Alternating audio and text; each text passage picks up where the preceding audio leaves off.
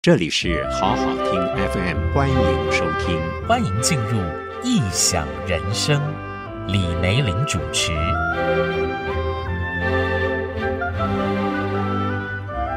各位听众，大家好，欢迎收听异想人生，我是李梅玲。可能对你来讲，这是一个很陌生的名字，对我来说，这也是一个陌生的开始。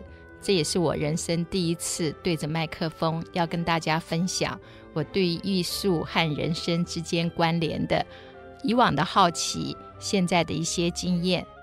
这些经验未必是一个大家都能接受的价值观，但是呢，啊、我想它基本上是啊。呃一个艺文工作者这么长久的一个观察，而这个观察里面，从人生百态，就像人的一天啊、最值得大家可以沉淀休息的，也就是现在这个时刻。在这个时刻里面，啊、慢慢的，我想我会把对于这个世界很大，但世界也很小，在我们的周围，或者是在我们的啊、呃、所熟悉的华人世界里面。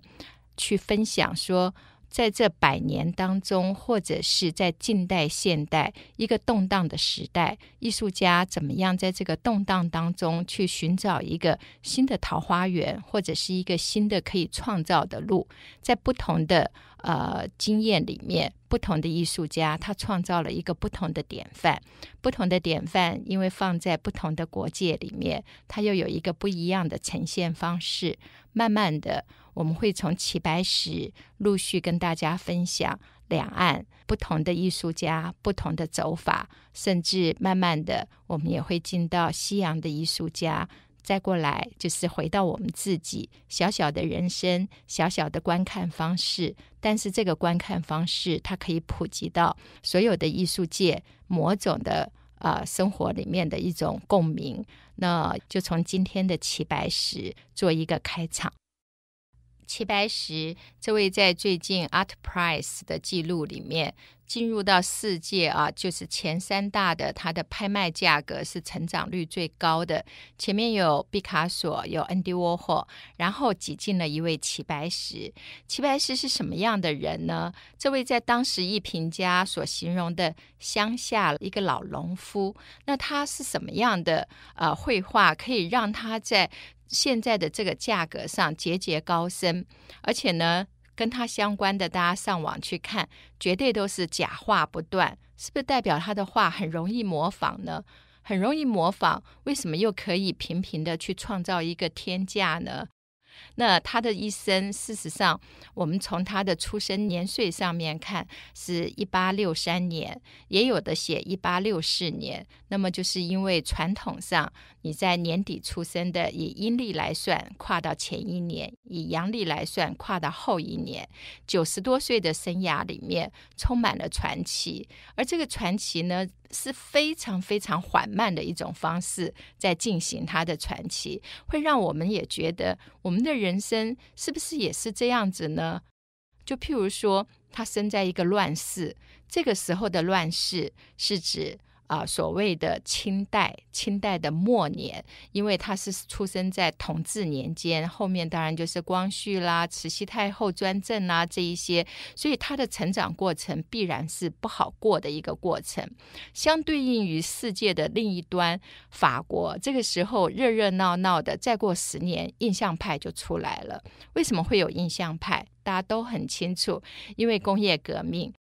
工业革命之后，中产阶级起来。中产阶级起来之后，大家都到户外去，户外的阳光，户外的光线，然后再加上新科技颜料，有了铝箔装可以带出去，所有的世界仿佛就在眼睛前面突然打开了。那么这么快乐的气氛，让大家都会很怀疑说：咦，法国不下雪吗？莫内为什么画的所有的画都是这么的色彩灿烂呢？他生在一个所有的大家都看向未来是一个快乐的，可是呢，中国呢，清朝呢，快乐吗？当然不快乐。那么在不快乐的当中，要怎么样去创造一种新的绘画风格？我们来看齐白石，他为什么叫白石？事实上呢，就是因为在他们家啊，湖南湘潭那附近啊，有一个小小的驿站。驿站就是以前大家过路常常会停留的地方。像我们现在高铁经过的几个站啦，或者是以前台铁经过的几个站的周围，那那个站呢，就叫做白石驿啊，就是我们讲说啊，就是那个泽旁边换成马字，那个驿站的意思就是停留的呃一个小住所，所以他本来是叫白石山人，后来大家也就习惯叫他齐白石，所以并不是一个。多么美丽的一个号称，而纯粹是一个家乡旁边的一个地点。那么他自己本名呢，就是芝兰口香糖的芝啊。然后呢，他本身也称为齐黄。在这么多的啊、名称里面，他小名叫阿芝，是因为他的祖父、他的祖父，然后他的父亲，然后他，他是长孙，也是啊、最被宠爱的长子。祖父呢，小时候最喜欢的事情。就是把这小孩搂在怀里，家里四代呢都是聋人。聋人在那个乱世会有钱吗？当然不像现在啊，跟着有七天之后，我们常常有时候开朋友的玩笑说，身份证后面如果是字跟聋，就代表他会是一个自己可以处理自己一生快乐的人。那当然也不见得全是这样。可是呢，在啊清末的时候，作为农夫是非常辛苦的一个行业。那么想必然呢，他也是没有受过多少的教育，没有受过多少的教育，要在中国传统的绘画里面，你要书法好，你要绘画好，你还要能写诗，你还要能刻印章，你要四绝之后，你才可以进到中国绘画的殿堂里面去。这样子的一个农夫的小孩，他是怎么样走上这样子的一条路？又是什么样的动力，让他可以九十年间？啊，不断的持续去努力，因为我们很迅速的看过他的一生，非常有趣的一个人。他常说他是衰败之年啊才变法，好像人生到了五十岁，就好像准备要退休，或者是安稳平静，顺着以往的人生法则，慢慢的去过日子，这样子的感觉。可是呢，齐白石是到了五十多岁之后，突然发现。是在他的好朋友陈师曾的这种劝告底下说：“哎，你的画非常的好，那你为什么不另创新意呢？”齐白石想想也说：“对，以往的画其实我自己也不是很满意。那么我从现在开始，我要来作画啊、做一个新的绘画风格。这种绘画风格呢，它称为红花墨叶，听起来好像很蠢，红色画花啊，墨色。”就是黑色画叶子，可它事实上呢，它包含了一种色彩的对比，强烈之间笔触的一个运用，甚至远远跳脱一个文人画所追求的雅致。他要的是一个自我的完全色彩上的一个解放，而这个解放的动力是来自于什么呢？齐白石绘画中充满了大胆的用色。而这个大胆的用色，是因为他是乡下的农夫吗？不是，因为他小时候身体不好，他并不适合做农夫，所以他最早是去做木匠。这个做木匠的工作，加上他后来去学雕花，也影响到他日后的书法。但是真正内在的动力，应该是他父母给他无私的爱，以及他祖父母。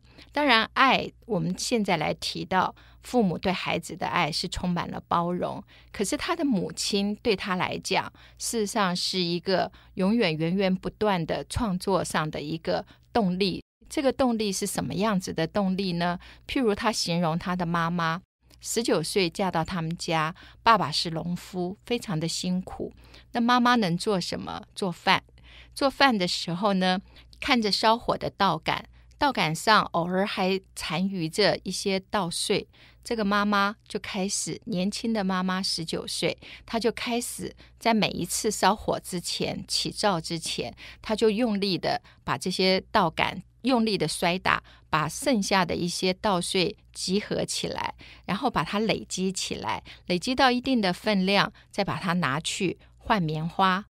换了棉花之后呢，自己再把棉花纺织。自己再找植物来把它做染色。所以他说，他们家所有的人穿的衣服都是妈妈织出来的，都是妈妈用这些剩下的稻米去换回来的。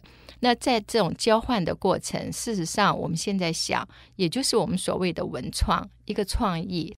他看到了一个稻穗，他所可能产生的后面的一些交换出来的一些变化。这个妈妈对于他来讲，事实上就是他所有创作最重要的一个来源。当然还有他的祖父，他的祖父认识的字并不多，但是从他小的时候就会把着他的手在沙子上写字。他说他认识的第一个字就是“芝”，他叫阿芝。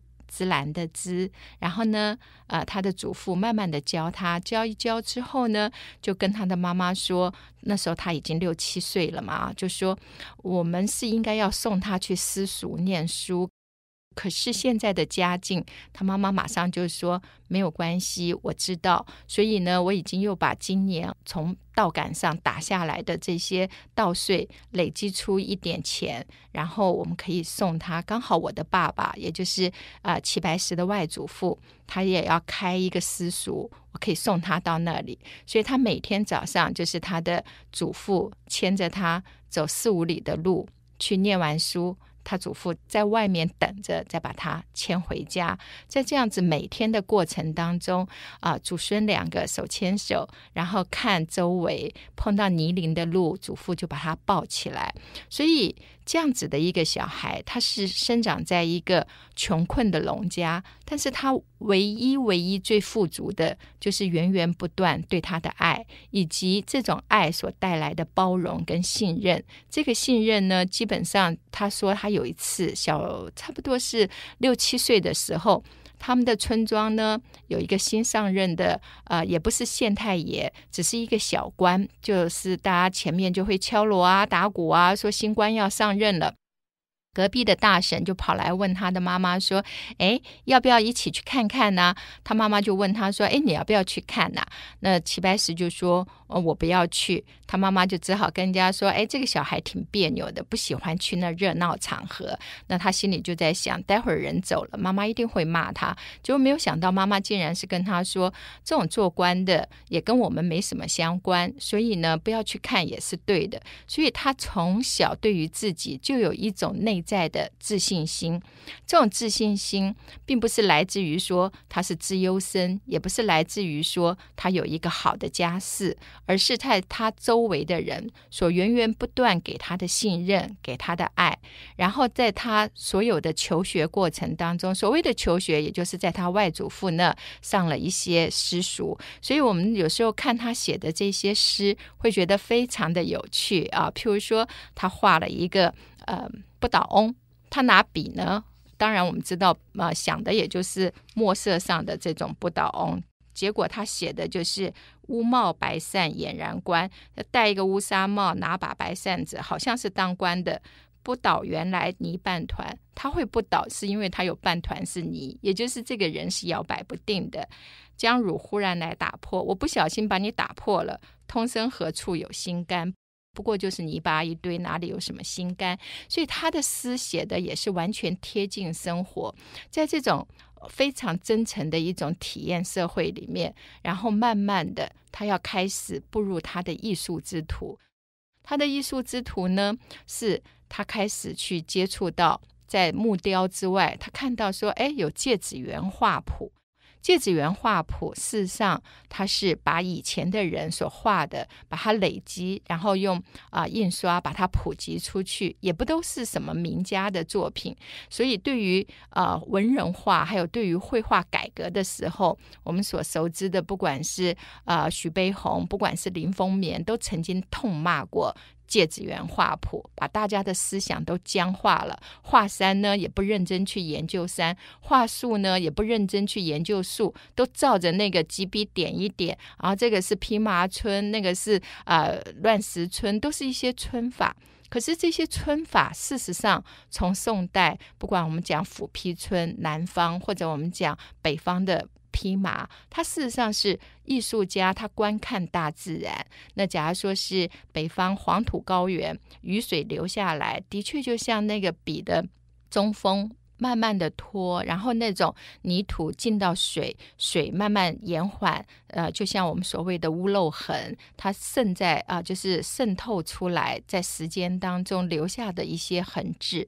那么像南方呢，有水，然后就用斧劈皴，就用笔的这种侧锋扫过去。我们想，我们如果去啊、呃、太鲁阁，我们看到大理石，它的整个的那个就是完全像斧劈的这种皴法，好像是砍下来的这种。感觉就斧头劈过的这样子的一个效果，所以事实上这些是前人有观察，但是它变成画谱之后，大家就照表操课。那也许我明明对着的是啊、横贯公路，可是我就把它点点点，我就画成好像是黄土高原上的啊、雨打过的这种雨点村，那么就会一种乱字的这种感觉。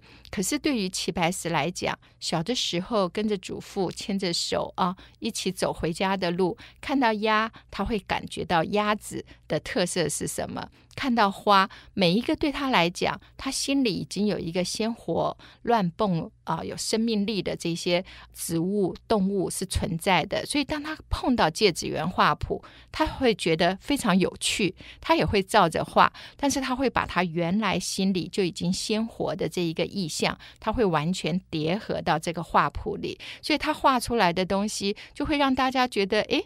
有一种很特殊的感觉，那他把这种啊、他只是形容的很简单，说，哎，我只不过是要把万虫，我所看到的这些虫，把它画出来，然后呢，我要给所有的鸟啊，给它一点神韵。所谓的这一些，事实上就是一种生命力，也就是中国水墨画。事实上，这个水墨画跟文人画之间的一种结构，源远流长。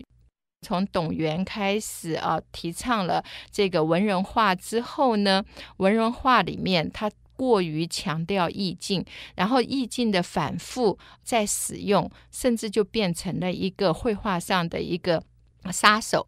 这个杀手会让大家想到水墨，就会觉得嗯。好像闭上眼睛就是山呐、山上面就点一些树啊，路也不通啊，人也没办法走过去啊，桃花源也进不去啊，为什么还称它是桃花源呢？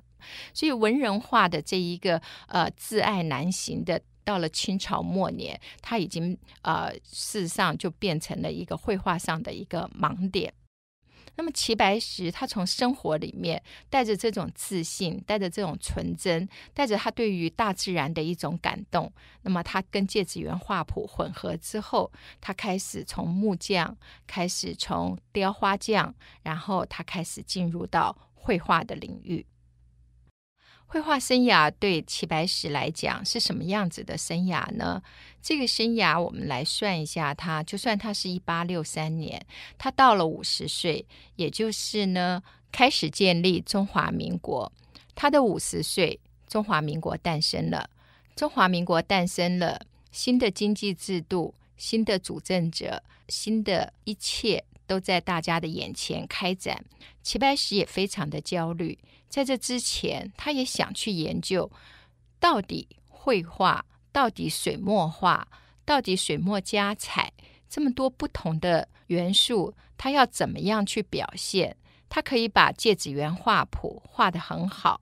他在湖南，他在当地也非常的有名，大家都说，哎，阿芝匠，就是因为他以前是。雕花的，就是我们以前的木门上面都会有窗棂啊，就是把那些木头雕成花的。他的手艺非常的好，大家也都说他的书法好，因为他对于木刻的原理掌握，把那种好像劈木头的感觉带到书法里，也就是他的碑体，呃，像以前刻在石头上的这种，他会有一种很好的表现。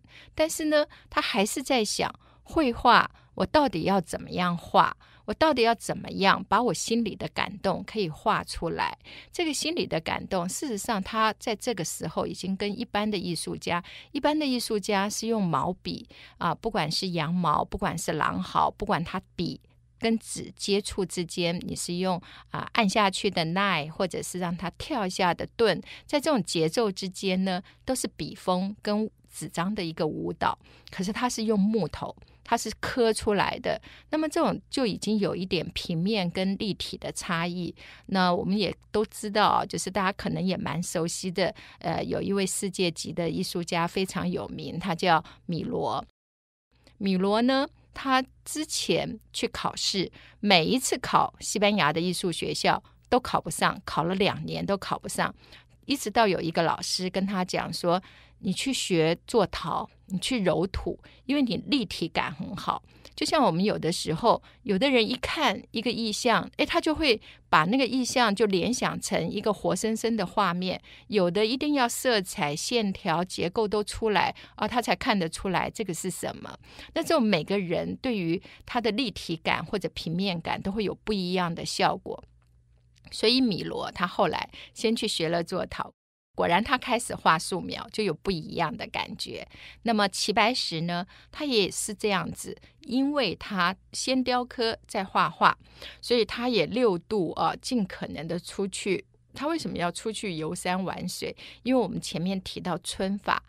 皴法事实上就是艺术家观察大自然，在一片山壁上面，它长了树。那树我不可能每一棵都画呀，所以我就用笔锋把它点上去，或者是黄土高原下了雨，雨长长的变成一个山沟，那就披麻。那如果雨它只是点上去，然后土晕开，那我们就叫雨点皴。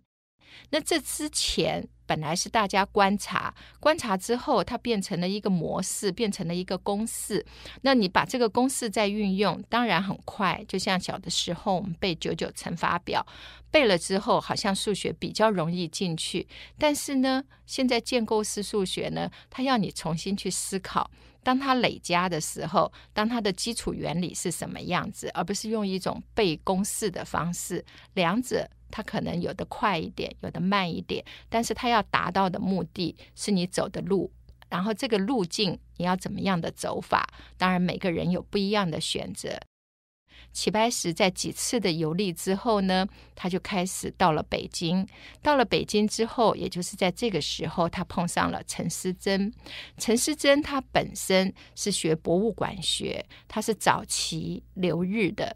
跟他相关的，那大家可能比较熟悉的就是他跟鲁迅，鲁迅是他的学弟，就是那一位曾经写出“甘为孺子牛，冷眼千夫指”，我宁可啊，就是趴在地上跟我的小孩玩，是这么的温柔的一个男人。但是我面对一个真理，我可以冷冷的，你们不管有一千个人骂我，我还是可以自己鼎立在这个地方。鲁迅是他的学弟，他同时也跟弘一大师也非常的熟。弘一大师那时候尚未出家，所以陈师曾呢，他是学问非常渊博的。他看到了齐白石的画，他是怎么看到的呢？齐白石到了北京要生活，当然就是要到琉璃厂去卖画，去帮人家刻印，去卖字。就在这个时候呢，陈师曾有一天去逛琉璃厂。现在大家去北京玩，琉璃厂还是继续存在在那个地方，继续有很多年轻的艺术家也是把画挂在那儿卖。那陈师曾看到之后，哎，他就很好奇，他就问这个卖画的主人说：“哎，这个是谁呀？”然后就开始寻线找到了齐白石。他看着齐白石的画。我们现在看齐白石的画，哇，色彩对比，所谓的他不断的强烈用对比，除了色彩之外，齐白石也非常擅长啊，就是譬如说啊、他用那种墨骨，所谓墨骨，就是我不把经脉啊把它勾出来，而是就是直接用色去转。讲到用色去转呢，忍不住想到我小时候的一个笑话。我以前有学水墨，然后老师教说，当你画小鸟，就拿笔锋，呃，就是毛笔前面，呃，中间先吸一些比较淡的墨色，前面沾一点比较浓的墨色，这样一转，小鸟肚。啊，就出来了，然后有毛茸茸的，因为比较淡，看起来毛茸茸，然后有那种墨色，就是筋骨比较深的这样子的一个感觉。结果那时候不会用笔一转，哇，老师说你好像在画一只小母鸡，整个肥嘟嘟的。所以基本上啊，怎么提笔，笔的轻重，还有笔的用法，它事实上都是在水墨画家整个一个创作上最重要的一个呃技术。所以在这样子的一个状况底下，除了墨色对比之外，颜色对比之外，它常常会很有趣。他用墨骨法画花，可是呢，他旁边蜜蜂画的就是非常的呃精致。精细，然后呃，甚至那个翅膀哦，嗡嗡震动的。他譬如说，先点一滴比较淡的墨，然后再拿很细的那种浓墨，浓墨一碰到那个淡墨，淡墨水分比较多，然后浓墨用比较干的，它就自然晕染，好像那个翅膀就在不断不断震动。他会在这种很多的地方啊、去做。我们现在讲啊，用绘画术语上来讲，它是在一个乱世啊，然后在迎接一个新的时代的时候，它抓着混乱当中，混乱跟秩序的一个对比啦，色彩的一个对比啦，或者是你要迈向一个新时代的对比啊，这些都是会用来形容齐白石的。但是对他来讲，他那个时候。并没有那么强的说我要怎么样做，反而是陈师曾说哇，他画的真的是不一样。他所以他跟那个时候的一个念呃，就是研究艺术的胡佩恒就跟他讲说，我们要帮助这个乡下老农，这个乡下老农呢画的东西真的是跟别人不一样，我们要帮他多宣传。那他怎么样的帮忙他呢？因为他跟日本的关系很好，所以在那个时候呢，呃，就是中日呃艺术大展。的时候，陈思珍就推荐了齐白石。齐白石的画到了日本，我们知道日本的绘画，它基本上所谓的胶彩画啊，那我们就是呃很快的回顾一下，什么叫胶彩画？在唐代的时候，它叫做青绿山水画，就是它都是用矿物质颜料。那么对于所有的绘画颜料，你用水做一个媒介物画到纸上，这叫做水彩啊，或者水墨。你用胶，就是鹿角或者是那个牛角，把它煮煮了之后，在布上面画，这种我们叫做胶彩画。那我们在呃打石膏哦，就像以前画家在中世纪之前，他都叫做 painter，是涂油漆的。那个时候不叫做涂油漆，那时候是打石膏层。所以现在的油画也是打上石膏之后调油。那如果你是用蛋黄。作为媒介，我们就叫做蛋彩画。所以，我们不管讲什么话，都是跟它的媒介物有很密切的关系。所以呢，日本的绘画从唐代承袭了他们称为的胶彩画，用胶做呃一个媒合物，把矿石颜料。画到这种布上面，所以也是走精致的路线。当他们看到对比色，然后看到是这么的真诚放肆自己的心理想法在画面上的时候，哇，画一下子就抢完了。不止日本人抢，因为日本那时候已经明治维新，很多法国商人，所以收齐白石的画不只是东方人啊，法国也是收了非常非常多齐白石的绘画。刚才提到齐白石在五十多岁的时候开始他的艺术人生的一个变法，也就是开始把真诚的自己用对比的颜色，然后用比较对比的一种技法呈现出来之后，在日本受到非常大的欢迎，法国也邀请他去啊、做展览。那么齐白石的人生是不是这样子就一帆风顺了呢？事实上也很难去说人生什么叫做一帆风顺。的确，齐白石的画是越卖越贵，但是他有些习惯是不会改的。譬如什么习惯呢？他不送画。不送画，我们现在会不会觉得这个艺术家好像不懂人情世故？换另外一种想法，是不是他尊重他自己的专业？不是随便谁来有钱有势啊就可以跟我来要画？所以他是出了名的不赠送的。他把所有画的价格都定得非常清楚，但是谁可以跟他要到画呢？他门口卖白菜的小摊贩，因为那小摊贩呢，每次卖白菜，齐白石去买，就觉得这人的口舌非常的伶俐。然后有一天呢，哎，白菜没了，齐白石想要跟他去说，你可不可以啊啊，再帮我回你的那个呃房子里面拿个白菜过来。结果这个人就说：“我的白菜对我来讲是非常重要的。那齐白石就问他说：“有多重要？”他说：“就像你画的画。”对你有那么重要？齐白石说：“好，那我画颗白菜跟你交换个白菜。”结果这个小伙子一听就非常高兴，说：“好，我马上跑回去拿白菜。”所以齐白石的人生当中，包括他收了梅兰芳，然后他在北京，也就是我们讲的，他五十多岁，他开始。自己用自己的生命最大的感动去绘画，而这个感动呢，也传染到所有跟他买画的。所以他到了五十多岁之后，整个人像太阳一样，发射出亮眼的光芒。但是他还是在他很简朴的家里，安安静静的画他的画。虽然他那个时候已经跟翻译名家林琴南，他也收了哦，他收呃梅兰芳作为他的弟子的时候，事实上是已经六十多岁了。但是呢，梅兰芳对他是非常非常恭敬。没错，就是张国荣演的那一位一代京剧名伶。梅兰芳，这个时候是什么时候呢？这个时候呢，也就是日本人开始入侵东北的时候。所以在某些重要场合，他被指定去，他也会乖乖的去。事实上，他的功成名就啊，或者是他广被世界知道，是跟日本有非常密切的关系。但是，当日本的军队到达中国东北的时候，日本人开始有些也是会说：“哎，我已经是到你们的国家啦，你要不要？呃，我带一张画去给谁或什么？”他就从那个时候开始不卖画、不送画。他也不知道未来的世界会怎么样，但是他就选择：我只画留给我自己，但是我不卖了，我也不送了。他就用一种非常果决的方式，把这种关系就完全切断了。那出去应酬，甚至有的时候大家对他的冷落，一直到有一次主人也不知道齐白石是谁了，倒是梅兰芳来了。那个时候整个是大家都贴着梅兰芳嘛。那梅兰芳看到他的老师坐在角落，很恭敬地走过去，把齐白石搀扶起来，然后很恭敬地在旁边，所有的人都开始鸦雀无声。大家才知道哦，原来坐在那个角落的乡巴佬，原来就是齐白石。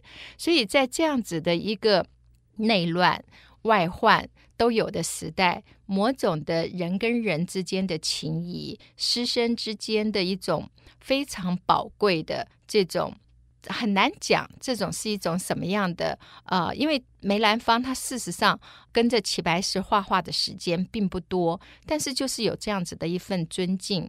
有这样子的一份相知相惜，那么这一段师生的呃情分是齐白石非常重要，支撑他走过我们所谓的抗战时期，也就是他在那个完全不知道未来岁月怎么办，但是他就不再画画啊、自己私下画画，他甚至在呃抗日呃胜利的前一年，还在自己家门口贴上一个“齐黄已死”。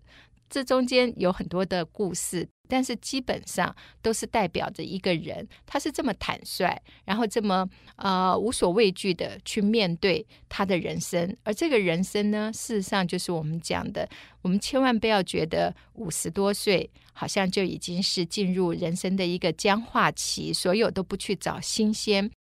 齐白石他的一生九十几岁。他经历过清朝、中华民国，以及后来的我们所谓的呃中华人民共和国，不同的时代、不同的政治人物，风消云散。他所留下来的绘画呢，其实是源源不断的。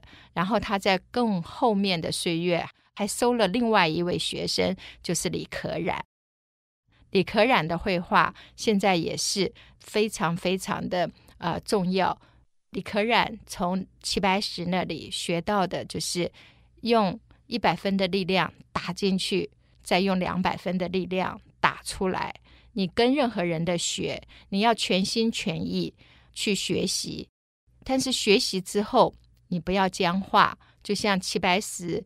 对着芥子园画谱，他去认真的临摹，他也去画，但是最后呢，他还是去看大山大水，他把那一些只当成他的运用上的一个技法。可是他要创造出来的是另外一个有着齐白石的真诚，有着齐白石农村农民对于大自然的一种观察，他有着一种融合木刻，然后融合刻印，啊、呃，把木头石材雕刻时候。刀锋下去的那种锐利、那种立体感，转化到笔锋里面，在纸面上面跟纸互相去抑扬顿挫里面，去创造出另外一个活生生用色彩、呃，用纤细跟呃写意不同的笔法，完全融汇于心，然后创造出一种自己的画法。这种自己的画法也没脱离水，也没脱离墨，也没脱离色彩，但是他让看到的人，让那种啊、就是留学回来然后满腹经纶的人，发现说，哇，有一个不一样的眼睛，有不一样眼睛所看出来不一样的世界。这个世界，它是经历了一种动乱之中，对于内在心灵的一种向往。对于内在心灵里一种很自然的发抒情怀，那么齐白石九十多岁的生涯里面，他慢慢的就像我们炖鸡汤一样，慢慢的去寻找，但是他用一颗真诚的心去寻找。这颗真诚的心呢，是不管呃地域性，不管国家，不管种族，所有走入艺术都必须先具备的啊、第一条件。就像你和我，大家都用真诚的心去迎接朝阳，在现在的时刻去沉淀今天一整天所有的感受，慢慢累积出来。不管岁月如何的变化，我们只要想到齐白石五十多岁衰弱之年，他去寻找了另外一个全新的人生，而这个人生并不是与他过去截然不同的切断。而是在旧有的路上去创造出新的想法，旧有的路是不断的练习，不断的锻炼；新有的路是不断的勇敢释放自己。那么，对于齐白石，我们今天就先谈到这里。谢谢收听，请继续关注好好听 FM，记得帮我们分享给您的亲友，祝大家平安健康。